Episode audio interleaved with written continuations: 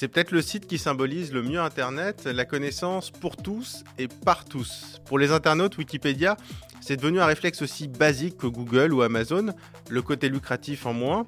Mais au fait, c'est quoi Wikipédia? Qui s'en occupe? Qui décide d'ailleurs de ce qu'on peut y écrire? Bienvenue dans Métadonnées, le podcast qui revient aux fondamentaux de la tech.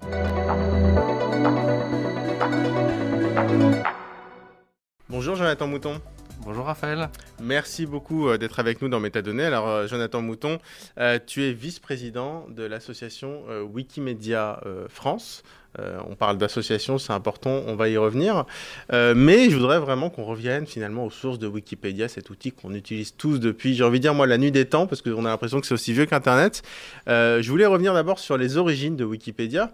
toi qui es dans l'association Wikimedia depuis maintenant quelques années, il me semble. Hein et euh, donc, à la base, en fait, c'est quoi Qui a créé d'ailleurs Wikipédia? Ça date de quand, en fait Cette encyclopédie en ligne? euh, Cette encyclopédie a été créée par euh, Jimmy Wells et un, autre cofondateur, Larry Singer, qui, est, qui a quitté assez tôt le, projet dû à des désaccords sur la stratégie. Deux Américains. Deux Américains, donc, qui ont créé ce, projet. Ils voulaient créer une, une, encyclopédie au début qui s'appelait Nupedia, qui n'avait pas le même système euh, qui était un système beaucoup plus classique d'encyclopédie avec un comité de lecture, etc. Et puis finalement, euh, Jimmy euh, s'est dit, mais ça, ça marche, ça marchote, mais pas vraiment. Et je vais essayer quelque chose, un modèle beaucoup plus contributif et libre. Et finalement, ça a commencé à marcher. Alors, ça a mis un, certain temps à marcher, c'est-à-dire que ça a été créé en 2001. ça a quand même vite mieux marché que Nupedia, des, des gens s'en sont vite emparés. Et ça a surtout explosé euh, dans les années entre 2005 et 2010. Euh, moi, je fais partie de, ceux qui sont arrivés euh, au moment de l'explosion de Wikipédia. Je suis arrivé en 2007. donc à ce moment-là, une vraie explosion de, Wikipédia. Je pense que c'est à cette période-là que les gens ont commencé à connaître Wikipédia. c'est le moment aussi où les gens ont commencé à douter de Wikipédia, de son modèle, parce que c'est un modèle qui est quand même original. et puis après, on est arrivé donc sur une phase de, de consolidation, et puis aujourd'hui de, de quelque chose qui est euh, une évidence, comme tu disais. Oui, c'est une évidence, mais euh, le concept, en fait, j'ai envie de dire que c'est un peu le concept qui résume parfaitement Internet, c'est-à-dire un outil libre, gratuit, et le plus important, ce que tu disais, c'est collaboratif. C'est-à-dire qu'en fait, la, nouveauté de Wikipédia par rapport à une autre encyclopédie, c'est qu'elle est faite par ceux qui la lisent, entre guillemets, c'est-à-dire par tout le monde. C'est vraiment quelque chose d'important, la notion de commun numérique, donc ce qui est fait par tout le monde et administré par tout le monde aussi, puisqu'il n'y a pas de comité de lecture. On en rediscutera sur comment est maintenue l'encyclopédie, mais il n'y a pas de chef dans Wikipédia. Euh, donc cette notion de, commun, c'est quelque chose qui en effet était assez nouveau et qui est quelque part en effet fait partie des, idéaux d'Internet, de se dire bah, on se connecte et puis on va essayer de faire quelque chose ensemble. Et bah, ça a marché. J'avoue que je ne sais toujours pas pourquoi ça a marché. Moi, j'en suis ravi. C'est quelque part un bel idéal qui, fonctionne aujourd'hui, qui a des défauts, qui a des, voies d'amélioration. Mais c'est quand même un, bel idéal qui, euh, qui a émergé. Alors justement, c'est vrai que la question qu'on se pose, c'est, alors c'est un bien commun, ça appartient à tous, c'est collaboratif, mais enfin, il faut bien des gens quand même pour, euh, pour gérer le truc. Mmh. Euh, pour gérer les financements, parce que tu vas peut-être nous l'expliquer, mais même si c'est les gens qui font le contenu, c'est pas pour autant gratuit, ça, coûte de l'argent, il faut l'entretenir. D'ailleurs, on voit souvent quand on va sur les, sur les fiches Wikipédia un bandeau pour faire des dons. Euh, donc concrètement, en fait, ça marche comment? Qui, qui, décide de quoi? Comment s'administrer? Tu vois, toi par exemple, c'est la fondation Wikimedia euh, France. C'est quoi cette enfin l'association pardon euh, C'est quoi cette association? Est-ce que c'est que des associations partout dans le monde? Est-ce qu'il y en a une qui dirige tout? Comment ça se passe? Alors en effet, l'organisation est extrêmement originale. Euh, on va commencer par ce qu'on appelle la communauté, les gens qui écrivent, les gens qui administrent, les gens qui choisissent. C'est vraiment le cœur du, projet Wikipédia et des autres projets frères, hein, euh, Wiktionnaire, Wikisource, Wikidata, Wikicommons, dont on parlera peut-être tout à l'heure cette communauté, elle est totalement autonome. Elle est faite par version linguistique. Wikipédia fonctionne par version linguistique. Donc en français, comme vous connaissez, mais aussi dans des langues régionales, basque, breton, corse, ou bien sûr bah, d'autres langues françaises. Il y a une équipe qui s'occupe de Wikipédia Corse? Alors, il y a, alors Wikipédia Corse, c'est pas le plus dynamique, mais par exemple, le Wikipédia en catalan, en effet, est assez dynamique et il y a quelques personnes. Alors, parfois, les Wikipédia moins, euh, moins connus tiennent sur quelques personnes, mais qui en effet euh, vont aller administrer le, site. Donc c'est pas centralisé en fait. Il n'y a pas de notion de centralisation, c'est bien tout quelque chose qui est assez atypique dans les communs numériques, c'est qu'il n'y a pas de chef. C'est ce que je disais au, début, il n'y a pas de chef. Tout se fait par consensus, c'est le plus important. Et pour nous, le vote est un échec. C'est-à-dire que le vote, c'est arriver à ne pas avoir trouvé de consensus. Or, le but premier, c'est d'essayer de trouver la version qui soit le plus consensuelle. Et pour ça, on discute beaucoup. D'ailleurs, on reproche parfois aux Wikipédiens de, beaucoup trop discuter. Je vais essayer d'être pas trop long aujourd'hui. Mais euh, il y, a un adage qui dit discuter au lieu de voter. Donc, on évite de voter et on a encore moins une notion de chef. Donc, ça peut arriver de voter, mais c'est très rare. Donc, comme beaucoup, contrairement à beaucoup de plateformes en ligne, euh, il n'y a pas une instance qui dirige, on va dire, suprême aux États-Unis. C'est souvent quand même le cas. Là, par exemple, l'équipe française ne dépend absolument pas d'une équipe américaine. Alors, la communauté en général. Alors, déjà, la, communauté, euh, qu'elle soit française, déjà, elle est plutôt par version linguistique, donc la communauté francophone n'est pas qu'en France. Et de toute façon, l'association française n'a pas pour but d'avoir ce qu'on appelle un rôle éditorial. Euh, donc, c'est pour ça l'association française. Elle a pour but de promouvoir euh, donc les projets Wikimedia, donc notamment Wikipédia et puis les autres projets frères, donc les promouvoir, c'est d'abord euh, faire de euh, faire de la communication autour de, des projets, faire de l'enseignement sur ce que sont ces projets, parce que l'enseignement aux médias et l'information, c'est quelque chose d'important. C'est faire aussi euh, sauvegarder nos intérêts, parce que comme tu disais, on fait partie du seul site avec un modèle un peu atypique, donc non commercial, parmi les, les gros 10 sites. Et malheureusement, parfois, on se fait avoir par la patrouille. Petite parenthèse, euh, Wikipédia, c'est dans le top 10 des sites les plus visités dans le monde. Hein. C'est ça. Alors, Wikipédia fait partie du, top 10. Alors, c'est toujours fluctuant sur comment on compte les flux, parce qu'aujourd'hui, les, flux vidéo font par exemple beaucoup de. Mm. On, ne parle plus en visite de page web, c'est un petit peu. Un oui, parce n'y a pas de vidéo sur Wikipédia. Voilà. Euh, mais ça fait partie du top 10. Euh, par contre, ça ne fait pas du tout partie des GAFAM. On n'a pas du tout le même business model. On n'a pas vraiment de business model d'ailleurs.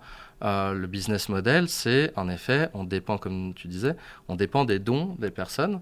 Euh, les dons qui viennent avant tout faire la maintenance technique, parce que derrière, il y a quand même des serveurs et puis une maintenance technique. C'est ça le, le, coût de Wikipédia?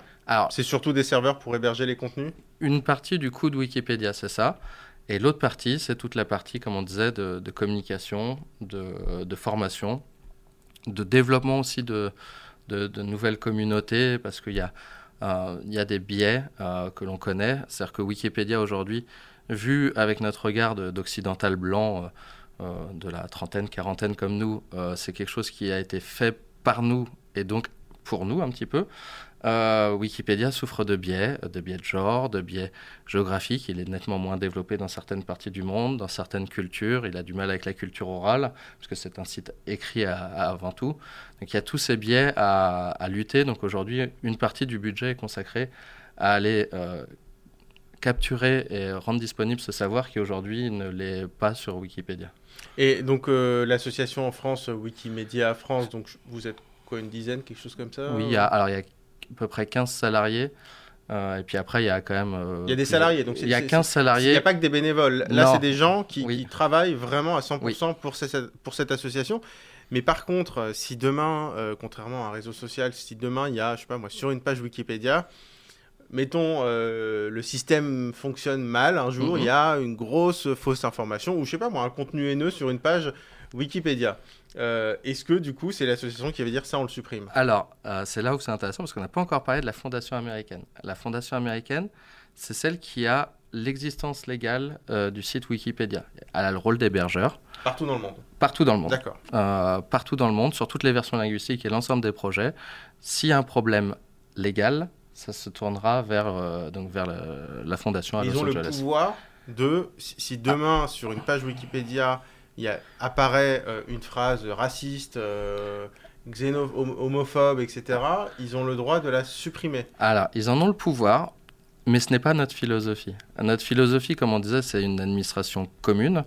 Donc, avant tout, et c'est ce qu'on cherche à mettre en œuvre, il faut savoir que, globalement, sauf sur certaines versions, en effet, euh, versions linguistiques plus, avec plus faible trafic, mais ça reste, enfin, sur la version en français, un contenu haineux ou raciste va rester en général quelques secondes. Alors, plus. justement, ça, ça, ça vient sur ma question d'après, oui. c'est comment on fait pour que ce soit pas un bordel monstre quand tout le monde peut écrire Alors, euh, c'est une très bonne question.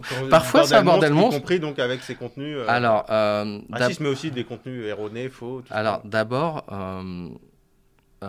il est interdit de faire ce qu'on appelle une guerre d'édition, c'est-à-dire de, de faire moi, toi, moi, toi, etc. Très vite, on arrête la modification et on va en discussion. Comme on disait, notre règle principale, c'est de discuter pour trouver un consensus.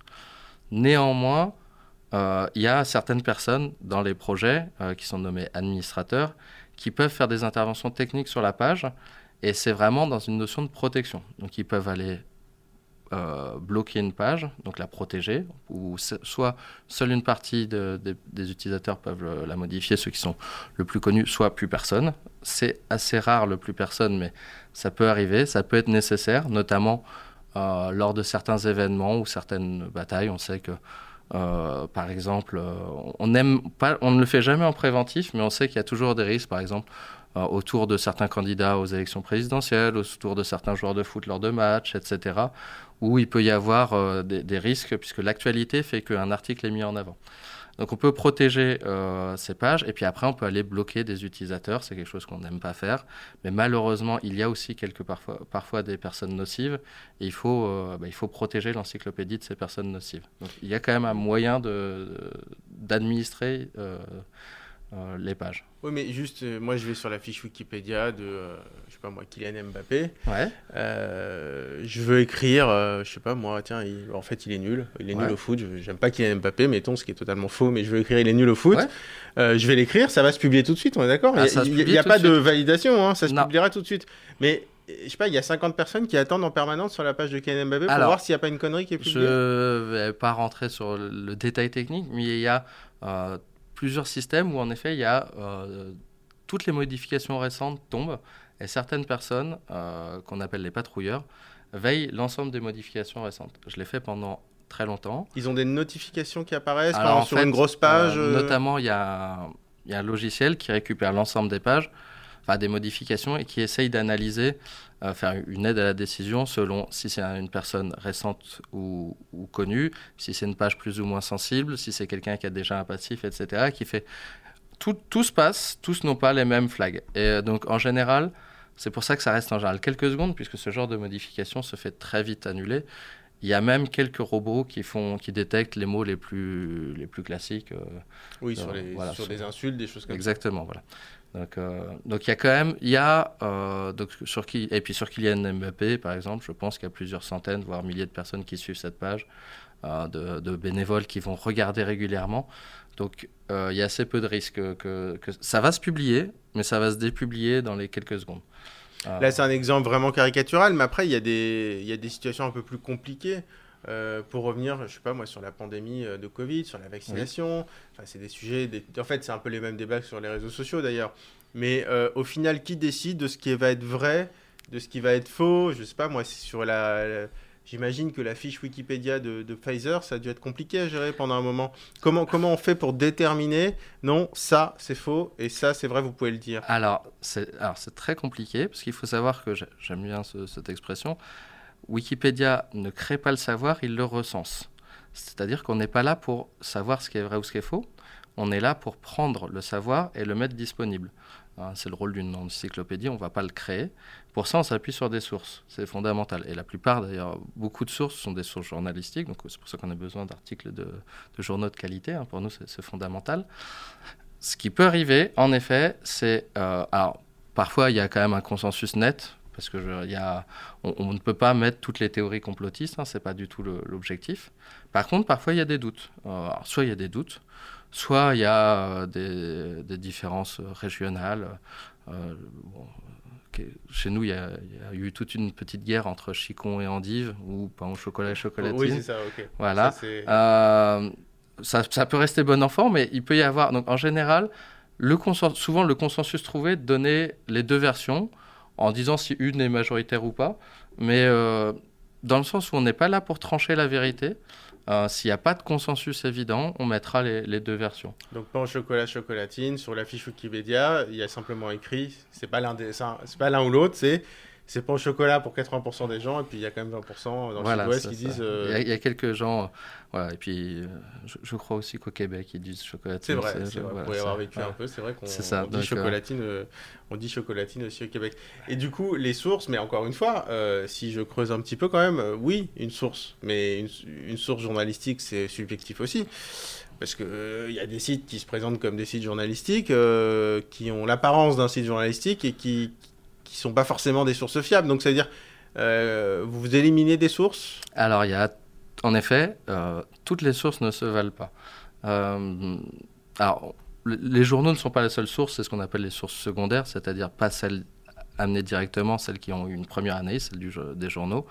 Il existe des sources tertiaires qui sont, elles, issues de la recherche universitaire, qui, elles, par contre, est souvent dans un timing plus long. Euh, mais en effet, les, tous les journaux ne se valent pas, et c'est pour ça qu'a été créé il y a quelques années euh, un observatoire des sources pour connaître, enfin, pour essayer de, juger quelles sources peuvent être estimées de qualité, euh, un peu plus douteuses, voire à rejeter. et ça peut être certains journaux qui peuvent évoluer aussi dans le temps, d'ailleurs, parce que certains, certaines marques de, de journaux ont évolué sur leur ligne éditoriale. Il y a une guerre d'édition, notamment euh, récemment. Je me souviens sur le site France Soir, justement. Je, me doute que tu faisais allusion à un site Tout à fait. qui a viré, on va dire, un complotiste euh, pendant la crise du Covid et qui avait repris la marque François, qui était quand même la marque d'un journal créé euh, à la Libération, enfin pendant, avant la Libération, etc. Donc c'est une marque très très forte, très très forte. et puis je me souviens qu'il y a eu, je sais pas, il y a un an ou deux, il y a quelques mois, euh, il y a eu la création d'une fiche Wikipédia différente d'ailleurs du François version 2020-2022 euh, pour ne pas euh, le confondre avec le premier François. Ça, ça a été une guerre d'édition, par exemple. Voilà, c'est un vrai sujet. François est l'exemple parfait, en effet, parce qu'il a eu un changement. Il a gardé un nom, un, rachat de nom, mais avec un changement complet de ligne éditoriale, avec un changement complet de crédibilité à nos yeux. il est clair que le François d'avant est une source parfaitement fiable et qui vaut qui vaut vraiment quelque chose dans, les articles. Aujourd'hui, en effet, elle est plus sujet à crédit. Euh, donc, euh, elle va amener potentiellement une thèse complotiste. Euh, ça ne veut pas dire qu'elle est bannie complètement, mais en effet, il y a, il y a, y a c'est-à-dire si je mets un lien, si je mets un lien, parce qu'ils ont beaucoup parlé de vaccination par exemple, sur un sur un article lié à la vaccination, si je mets un lien avec comme source François, ça risque de ne pas passer. S'il n'y a que François et que c'est pas qu'il y a d'autres sources sur d'autres médias euh, qu'on estime plus, plus fiables, euh, ça risque de ne pas passer. Euh, voilà. c'est vraiment la source qui détermine plus que. On n'est pas là pour juger l'information. C'est-à-dire que si demain Nature sort un article qui descend le, vaccin Pfizer, qui démontre qu'il y, a un problème, oui, on le mettra. Mais ça passera probablement dans les médias classiques. exactement, voilà, ça, ça, reproduira le schéma classique finalement. C'est ça.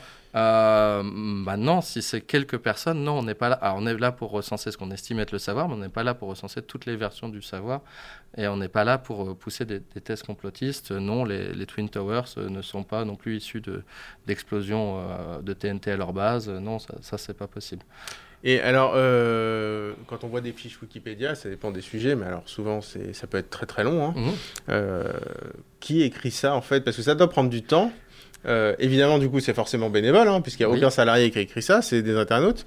J'ai envie de dire, c'est quoi un peu le portrait robot du contributeur à Wikipédia? C'est vrai que moi, ça m'est arrivé sur des trucs où je suis fan, ça, ça me faisait marrer et tout, mais, mais quand je vois les pavés qui sont écrits, euh, c'est quoi? C'est des retraités? C'est des, des, passionnés d'un sujet qui écrivent sur un sujet? C'est des gens qui adorent passer leur journée à contribuer à tout et n'importe quoi? C'est quoi le, le, portrait robot du contributeur? C'est principalement. Alors, déjà, le portrait robot, c'est nous, 30-40 hein, ans, blanc, euh, blanc euh, mâle plutôt.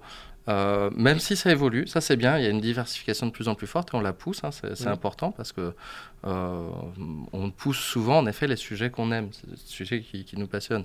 Moi, les quelques articles que j'ai écrits sont sur les sujets que j'aime beaucoup, autour de la mer notamment, puisque je suis quelqu'un qui aime bien le, domaine maritime.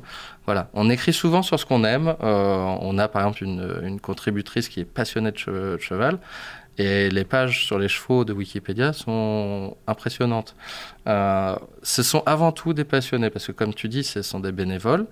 Euh, ils font ça sur leur temps libre, et en général, on contribue sur ce qu'on a envie de faire. Donc euh, c'est pour ça qu'on peut arriver sur quelque chose d'assez inégal. Alors il y a quelques personnes qui ont quand même la foi de se dire ah, je vais prendre un sujet que je ne connais pas. Il m'intéresse, je vais le découvrir et je vais essayer d'en faire une page Wikipédia. Il y en a quelques-uns de curieux comme ça. C'est pas, c'est pas la majorité. C'est quasiment, oui, pour faire une formation. C'est ça. Il y en a je, qui, aiment ça. Ou alors, des gens qui traduisent des pages, notamment de, du Wikipédia anglophone, en disant Tiens, ce sujet-là, je le connais pas. Je vais prendre la page en anglais, je vais la traduire, parce qu'on estime que euh, souvent, elle est quand même, euh, c'est une bonne base, une page Wikipédia dans une autre version, notamment quand ça a trait à quelqu'un du monde anglo-saxon, je sais pas moi, le sénateur de, un sénateur aux US si la page n'existe pas en français, il y a de fortes chances qu'elle existe en anglais. On va partir de, ça. Et certains aiment beaucoup traduire. Il n'y a pas de traduction automatique parce que c'est vrai. Alors là, tu me parles de sénateur. Moi, il y, a quelque chose que j'ai remarqué souvent sur les, sur les, films, les séries américaines. Euh, si j'ai envie d'avoir euh, des, des, détails, des épisodes ou des anecdotes, etc. Euh, bah, sur la version américaine, forcément, enfin la version euh, anglophone, mmh. il y a beaucoup plus de choses que sur la version francophone. C'est normal, il y a plus mmh. de monde, c'est enfin, ils connaissent plus de choses sur le sujet. Euh, donc c'est vrai que moi j'ai tendance à plutôt aller sur la page en anglophone et faire un clic traduction par Google.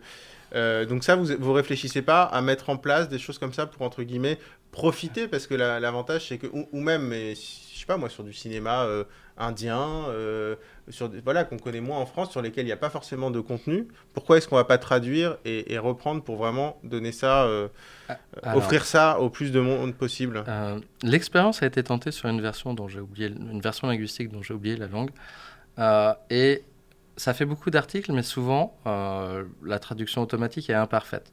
Par contre, euh, dans les outils de Wikipédia, pour ceux qui veulent traduire, il y a en effet aujourd'hui une aide à la traduction qui utilise euh, certains algorithmes typiques de, de ceux de Google Traduction, qui donne déjà une première version, en effet, qui prémâche le travail. Euh, alors, c'est arrivé il y a un peu plus de 5 ans.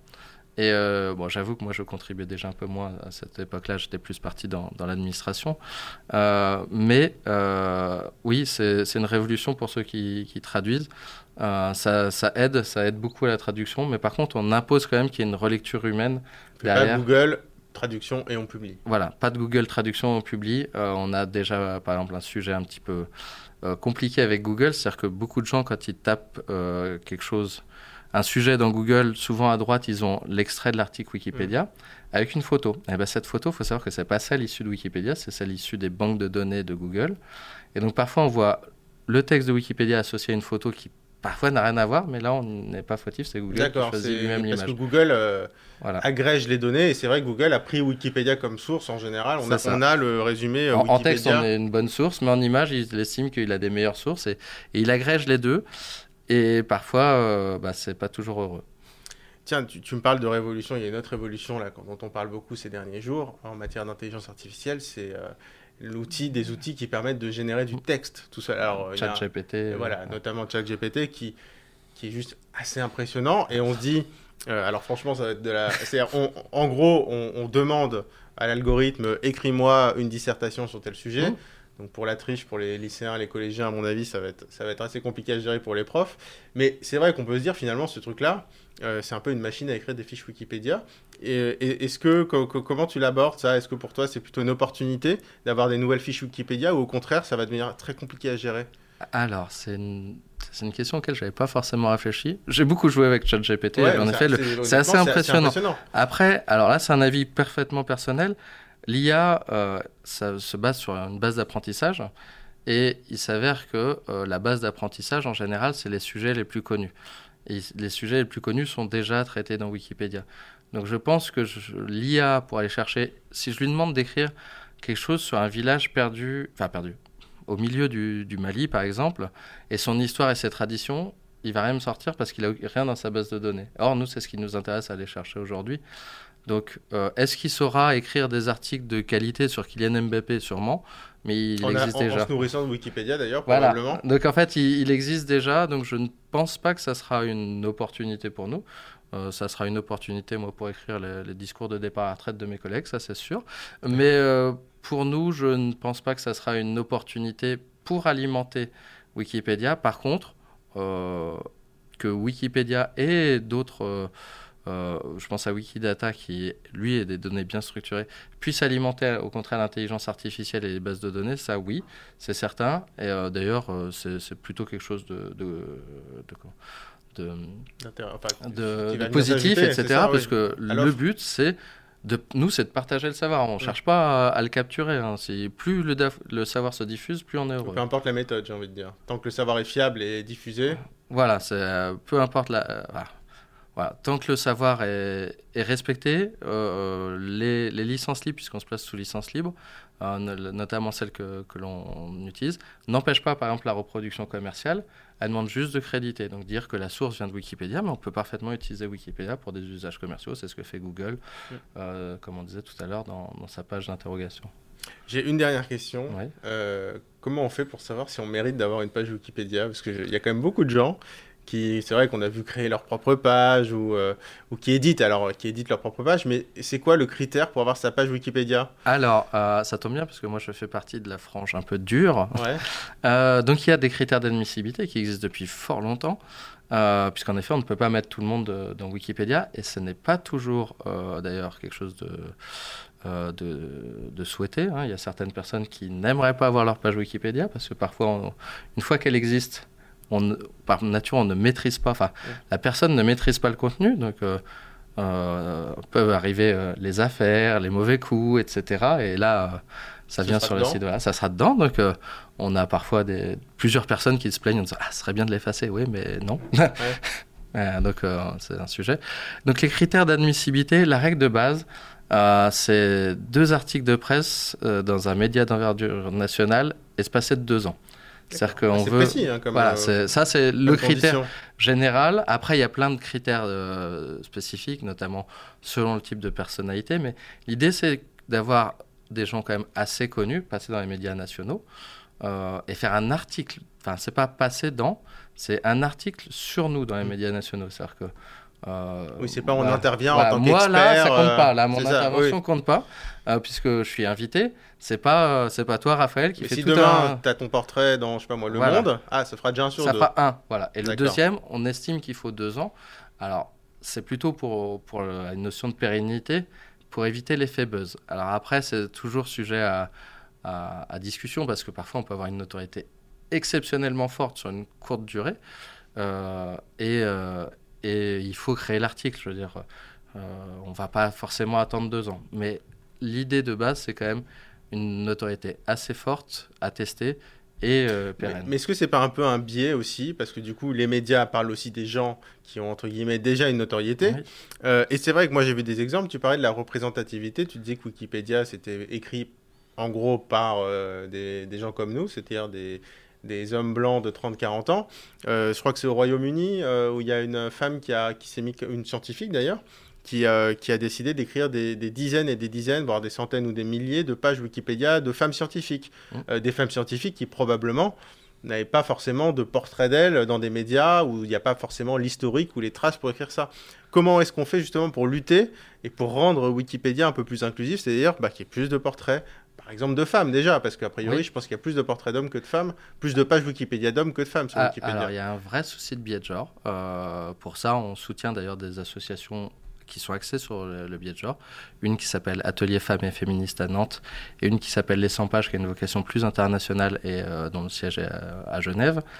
Et euh, comme dirait, ce, qui, ce dont elles se plaignent, c'est qu'en effet, le problème premier, c'est que si on ne parle pas de ces femmes dans les médias, comme je disais, on n'a pas une vocation à, créer le savoir. Donc, notre première lutte, en effet, c'est de vous pousser à écrire dessus. Et, euh, mais allez voir, je sais pas, moi, les publications scientifiques d'il y a 150 ans. Oui. Ça peut être une source quand même assez fiable. Ah oui, oui, tout à fait. Même si aucun média n'en a euh, parlé il y a 150 ans. Et euh, alors, on a plus de recul sur ce qui est passé. Il y a quand même déjà, en fait, beaucoup. Il y a déjà, de toute façon, beaucoup de personnes éligibles qui n'ont pas leur page. Donc il y a quand même des, personnes éligibles qui n'ont pas leur page. Donc il y a ce travail à faire. Après, est-ce qu'il faut changer les critères euh, pour les rendre plus souples?